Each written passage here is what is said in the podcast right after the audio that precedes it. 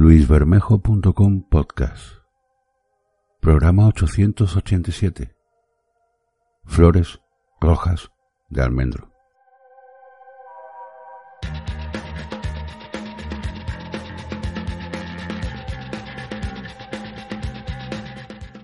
Monda es un pueblo malagueño geográficamente situado en la serranía de Ronda, al borde sur de la comarca del río Guadalhorce y a 71 kilómetros de la capital de la provincia.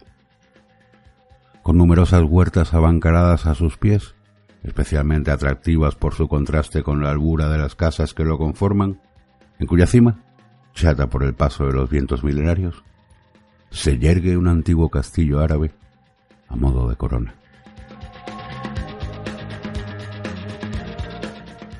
Por las crónicas de la época se sabe que esta zona con todas las plazas fuertes que la defendían, cayó en poder de los reyes católicos en 1485. Una de estas plazas era Monda, de cuyo castillo tomó posesión, en nombre de los monarcas, el capitán Hurtado de Luna, que fue nombrado su primer alcaide cristiano. Posteriormente, en 1508, del regente don Fernando, a instancias de su hija doña Juana de Castilla, ya enferma de locura, concede el señorío de las villas de Monda y Tolox a Diego López Pacheco, duque de Escalona y marqués de Villena, quien confirma a Hurtado de Luna como alcaide de la plaza. Hurtado de Luna era padre de Beatriz, una joven cuya singular belleza solo admitía parangón con la bondad de su alma. Practicaba la caridad con los desfavorecidos, de modo que no había persona que hallase en ella satisfacción para sus necesidades, consuelo para sus penas y algún remedio para los males del cuerpo. Era, en fin, de un angelical atractivo.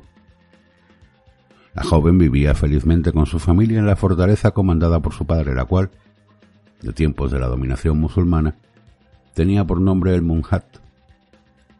Ya, bajo el dominio castellano, la gente del lugar comenzaron a llamarla Castillo de la Villeta lo que explica que el pueblo llano, siempre dado a los apodos, llamase a Beatriz la buena villeta.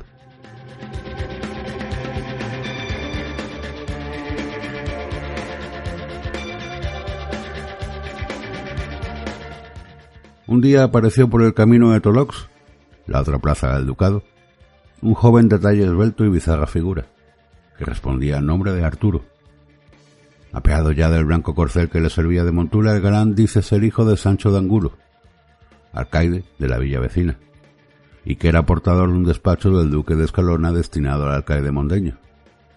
El doncel fue recibido por el protocolo que exigía su alcurnia e invitado a alojarse unos días en el castillo. Desde el momento mismo en que se vieron, entre Arturo y Beatriz nació tal apasionada y profunda atracción que se prometieron amor eterno, compromiso que obtuvo el beneplácito por parte de ambas familias. Los escasos días que Arturo estuvo hospedado en el castillo de la Villeta los vivió dedicado a su amada, paseando por los campos de la villa. Los jóvenes sentían especial predilección por un sitio donde los lugareños habían colocado, a modo de altar, una virgen sobre el tronco de un almendro, por lo que de antiguo la imagen era conocida como la Virgen del Almendro. Pero la felicidad de la joven pareja se vio alterada inesperadamente.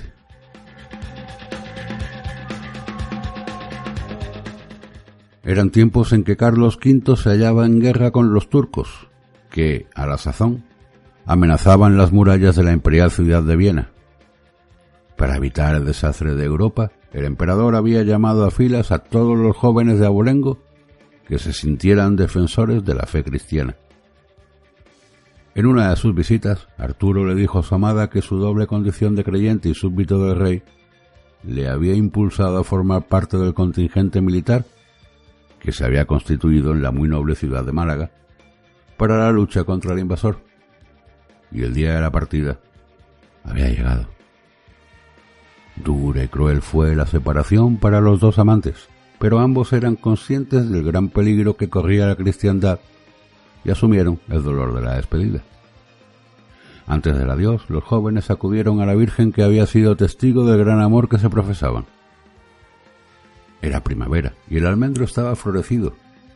Arturo alzó la mano y tomó una flor de aquel árbol, una flor blanca, nacarada, y después de besarla, se la entregó a Beatriz diciéndole, Esta flor es mi corazón.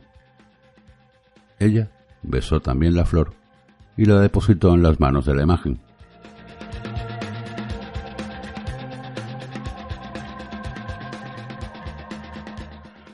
Durante aquellos años de terrible ausencia, Beatriz acudía todos los días a orar ante la Virgen.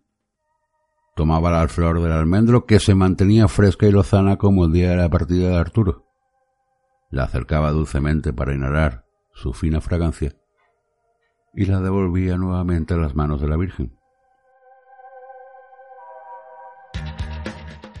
Un fatídico día, mientras la enamorada cogía la flor, observó que de uno de sus pétalos brotaba una gota de sangre. Una extraña nube peló sus ojos. Su tez se tornó blanca y cayó desmayada. Era la sangre de Arturo. En efecto, pasados unos días llegó la desgarradora noticia que sólo un profundo amor es capaz de presentir. Arturo había muerto en un enfrentamiento armado con los turcos a orillas del Danubio. Beatriz cayó repentinamente enferma, y su pesar fue tan grande que dejó de existir no muchos días después. Para sorpresa de todos, aquel almendro dio ese año sus flores más enrojecidas que nunca.